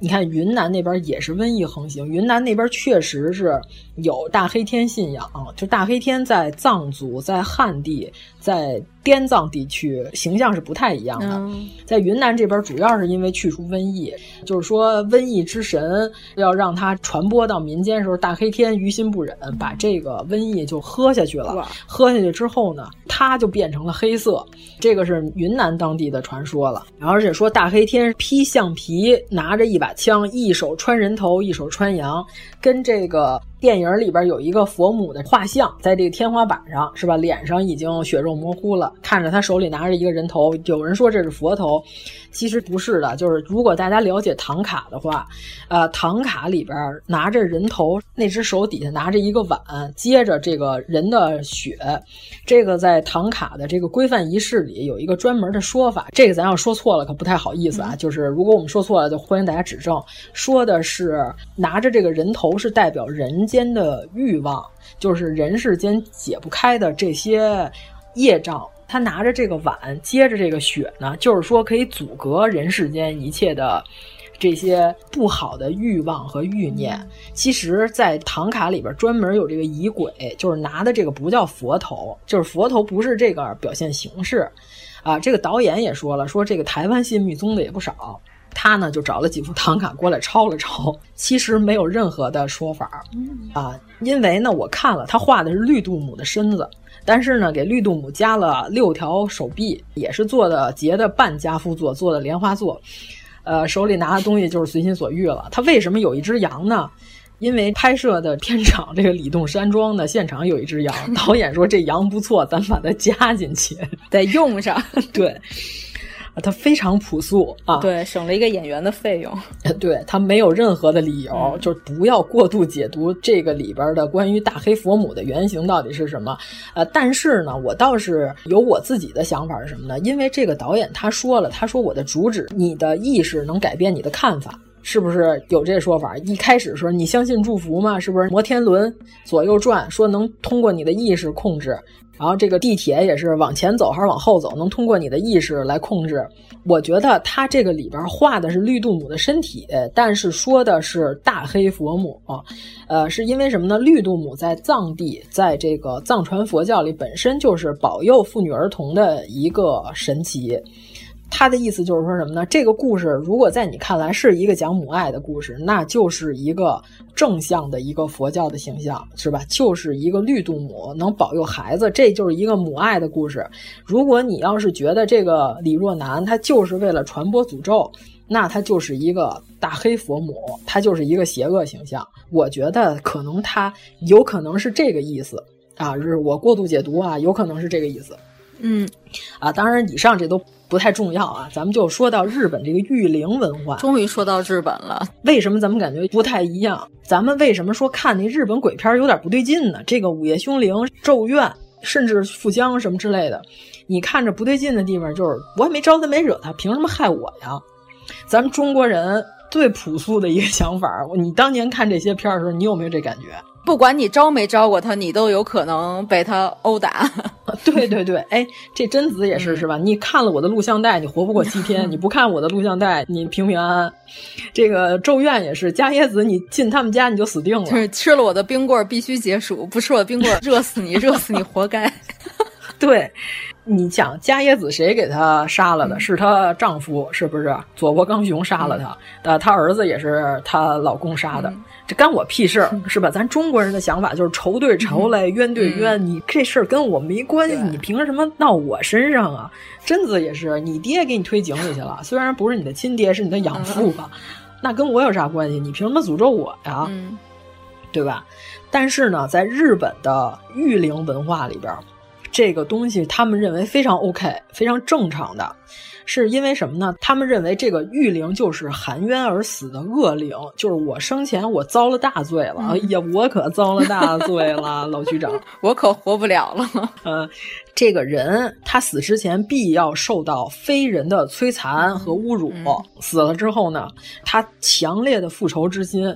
他伤害无辜的人，是因为日本的有一种东西叫耻感文化，嗯、就是羞耻史、嗯、啊。日本是不是有这耻感文化？这个不是第一次听说这个词儿吧？就是咱们认为该羞耻的地方，他们根本不羞耻；但是咱们认为无所谓的地方，他们都特别羞耻 啊。他们做事儿呢，没有好坏之分，嗯、你发现了吗？他们只有羞耻之分，啊、就是。这人啊，作恶多端，一辈子干了无数坏事儿，没被发现，没有惩罚。然后呢，他没有任何的羞耻感的时候，他是不会认错的。哦，你甚至你结合到现在日本，咱们就又说回了，嗯、他们为什么对于二战还是现在这个态度？嗯、日本人认为啊，南京大屠杀没这事儿，是吧？二战挨俩原子弹，我们受害者呀。对对对对，他甚至臭不要脸，说自己受害者。他是这样的，哎、没毛病吧？嗯、他们是不是这个想法？看那个戴锦华，他说他有一次跟有两个日本学者就讨论到这事儿上了。嗯，他只要一提南京大屠杀，然后日本人就开始哭自己挨了原子弹，就是这个思维。他们认为他们是受害者，嗯、他们不认为咱们是受害者。那是因为什么呢？他们的耻感文化是，只要他没有受到惩罚，他不认为自己有错。嗯。然后呢，一旦这个人受到了惩罚，或者是侮辱，或者是惨遭深刻的失败的打击，嗯、他心里的这种羞辱、嗯、他的痛苦、他的愤怒，他是要复仇的方式进行消解。嗯、而且呢，他们认为这种复仇和报复，它不是一种错的事儿。嗯、所以你看，玉灵文化在他们这玉灵电影里头，就是伽椰子生前遭了大罪了，害别人，他认为这没错。为什么呢？因为他恨呐，他怨恨，他怨恨，他可以恨所有人。只要你来了他们这个屋子，你就倒霉，你活该。他们是这个思维。对，咱们小时候看那些漫画里边，如果出现一个鬼，都说我好恨，嗯，对吧？对对对，咱们中国人没这个，嗯、咱们中国人就是什么呢？谁招的我，谁害的我？你要半夜碰上鬼，你就说哥们儿害你了吗？嗯，跟我有关系吗？这事儿跟我没关系，抽你俩大逼斗的，就是就我就生气，你知道吗？那阳气就上来了。什么叫平生不做亏心事，夜半不怕鬼敲门？哎、这是咱中国人思维，没错，对吧？我没干亏心事儿，你来吧，活该，对吧？但是日本人不是这么想法，他们这个耻感文化，你看我刚才分析的有没有道理？嗯、是不是？这严老师也获得了共鸣，是不是？没错。所以说，他们日本这个御灵啊，就是他们神社里供这玩意儿，嗯、这个呢就叫怨灵。我们这种暴躁的妇女，你说鬼又怎么样？我火当时就起来了，对吧？对，招谁都别招暴躁的妇女，除了马凤英。嗯，呃，除了马喷儿、马凤英。嗯，我跟你说，你这早晚你得把陈印泉给招来。我跟你说，这李然已经关注咱们电台了，真是没什么道理。那天咱们讨论，告诉说。这些人名人关注咱不在意，咱们主要是在意陈印泉是不是关注咱们电台啊？对，啊，真没什么道理，反正、啊。关心李然是不是没有取关？嗯，哎，咱们就说到日本是吧？大化改新，唐朝律令导入到日本之后，他们是不是有这个御灵文化？就是所谓的这个四大怨灵，嗯、早良亲王是吧？奈良时代的阴阳师里也有。嗯。呃，安倍晴明杀的那个，那叫什么来着？啊，我就突然忘了。日本那个，咱们特别期待他来指导冬奥，但是他没有指导成功东京奥运会的那位、哦那个、野村万斋。野村万斋，呃，野村万斋、啊、是吧？演的《阴阳师》里边杀那早良亲王、嗯、啊，是不是？这就是他们四大怨灵。啊、还有菅原道真啊，也是《阴阳师》里边他杀的那个。一个怨灵、嗯、是吧？还有这个崇德天皇，嗯、呃，还有最著名的最近这个动画片比较火，《平家物语》哦、啊，对平将门，这个是最有名的，我觉得。啊，对，这四大怨灵是日本比较有名的。你看，全是官员 啊，或者说是这个亲王的身份，嗯、是吧？这个首先他身份高贵，其次他死的特惨，嗯，他就可以害老百姓。日本人认为 is OK，这什么逻辑啊？你看，耻感文化和御御灵文化，真不懂。咱们中国人理解不了，啊、咱中国人就是想，那你丫干坏事儿了，那你还不正义啊，对吧？那我就给你塑俩石像，我让你跪在岳飞的墓前头，啊、咱们是这么干的。对呀、啊，天天炸油条炸你，对对对是不是？让你给、嗯、给岳飞下跪啊？或者我这。我弄一镇妖塔，嗯、把你镇里头不就完了吗？啊、你永远不能升为神格。嗯你永远不能成为这个灵，所谓的啊，还有他们这个神册里边供的这些东西，嗯、是吧？他们认为这个是御灵，咱们这认为这乐色，嗯、这全什么玩意儿啊？出现在我们的这个寺庙里，那是更加不可能的，嗯、对吧？这个网上也有人说你消除仇恨，佛教没有分别心。那是地藏王菩萨来讨论的这个高度，你配吗？真是？你就把你这点儿宿世恩怨、冤亲债主，把你这点事儿弄明白就不错了。你一个平民，我不知道您是什么文化水平的，这个什么阿平是吧？咱甭管您是什么平吧，嗯、你配干地藏王菩萨的活吗？嗯、你不配啊，嗯、对吧？人家地狱不空，我不成佛，你你有这高度吗？呼了巴嘟的，你这妇女同志你怎么这样啊？是吧？你不靠谱啊！你这个是不是？嗯。所以我刚刚就说了，日本的这个灵异咒里边这个霍聚魂，我说的这个御灵文化，就是它可以到处害人，他们认为这个都没有问题。嗯。但是呢，你要回到咒里边，这个大黑佛母也到处害人，而且他又没有实际作用的这个神，为啥拜他？你看，我看的时候我就产生了这个疑问。我不知道咱们评论里有没有人能给我解释这个情况。嗯、咱们这个算是把这个电影里边我几个疑问的点啊，还有这个背后的这个民俗文化知识，咱们给大家讲了一讲。嗯、就是严老师觉得怎么样？非常不错，嗯、主要是不太了解，你知道吧？挺有意思的吧？听着。哦、然后最近因为这个南京的某一个庙宇里边出现了供奉日本战犯是吧？嗯、侵略中国的日本战犯的情况。嗯说是他们这个夏日祭在中国画了一个日本地图，对吧？破坏了中国的风水，是吧？是不是有这么一说法？有有见过。然后说咱们这边有一堆人下山进行斗法，首先呢，我要说这个《夏日记》这个名字，这本身你这个东西跟《夏日记》就没有什么关系，而且土爆了，你知道吗？我觉得你就漫展，你就叫漫展就完了，你自己起一个缩写。你叫《夏日记》，首先呢就是佛罗伦萨小镇这一套就来了，是吧？小镰仓，嗯、我首先觉得这叫《夏日记》这名字就很土爆。其次呢，你这个《夏日记》它也不是一个纯粹捞金鱼的活动，它确实是有一些祭祀的成分在里边。你不叫这名儿，你换一个不就完？你为什么非得漫展叫这么一个名儿？所以我就说《夏日记》啊，网上因为我前两天看见一个非常没有文化的说法，嗯、告诉说《夏日祭》和咱们中国庙会一样啊，我说放屁，嗯、对吧？跟我们庙会完全不一样，我们庙会是民间法教。是植根于我们中华民族文化之根的这些东西，嗯、咱刚才讲过的这些傩戏啊、社火呀、嗯、游神呐、啊、八家将啊、官将手啊，这都是有实际用途的东西。嗯、你们那个捞金鱼可以，什么捞金鱼？那不是夏日祭老捞金鱼吗？不是，我觉得咱们中国这个神话体系啊，就是挺美好的，嗯、你觉得了吗？对，实用主义。对，它虽然有点等级制度，但是 绝对实用主义。它总体来说，它只散发着光芒的。嗯、但是我觉得嗯日本那个就是已经无药可救了。哎、嗯，咱们只能这么说。嗯在他们这个国家民族文化里边，嗯、这个东西是成立的。嗯、我们允许文化多元性，对,对,对,对，我们允许它的存在，但是我们表示不理解 而已啊。但是呢，我们不理解。首先，我们不理解；其次呢，它这个文化在我们这个大陆文化里边、嗯、无法植根。哦、咱们就说它插不下去，嗯、这玩意儿它。它这种吧，它撒这土里，它都长不出来东西，嗯、我们理解不了，嗯、它也植根不了。所以呢，你这个漫展，你就叫漫展吧，嗯、你叫夏日记。首先它土啊，它真土，中心思想终于出来了啊啊，它真土，对吧？咱这没毛病啊。你这就跟叫什么佛罗伦萨小镇是吧？罗马花园，哎、其实你们家门口就是一小区。佛罗伦萨小镇，啊、我老觉得得买两套煎饼果子吃。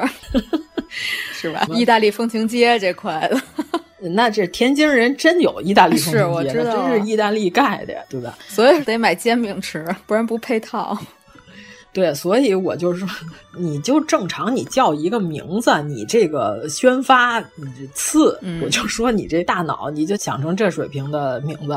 你这漫展也不是全是日本漫画啊，是不是那也有欧美的呀，咱们国漫也是很好看的。哦是吧？一人之下多好看呀！那标人多好看，谁说国漫不好看？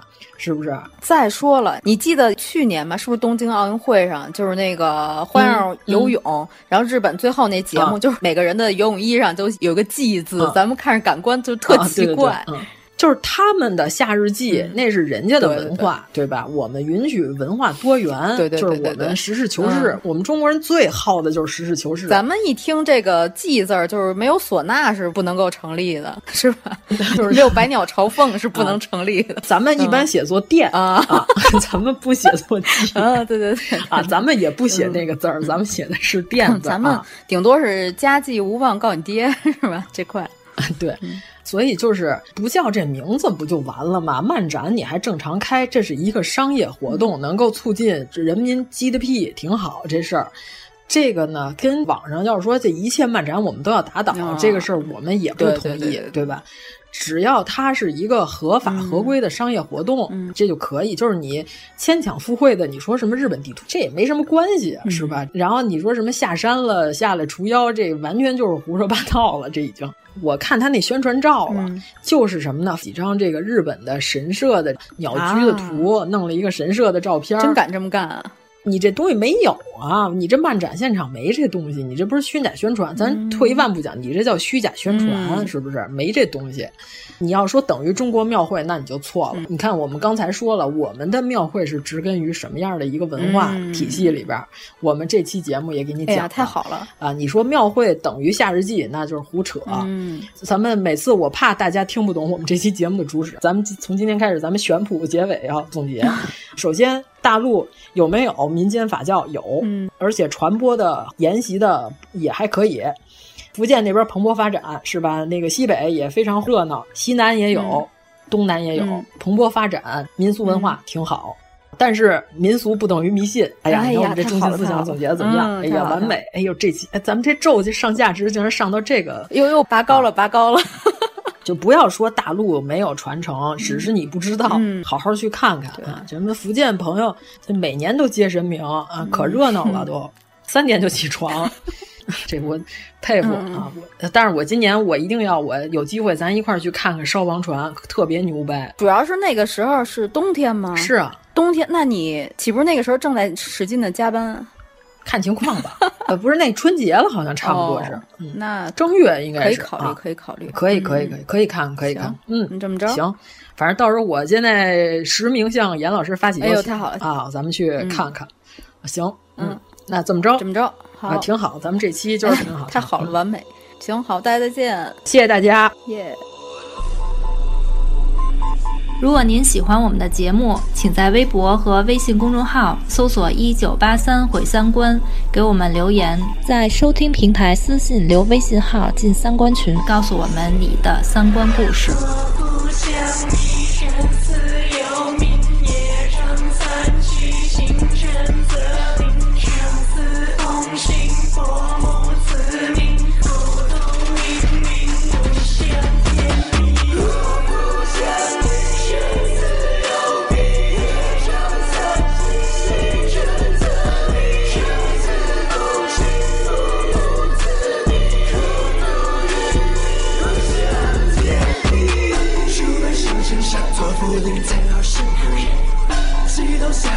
望是太平树木。试问这个谁当宋公的神秘人？时而绝不精兵轻易钻进鬼。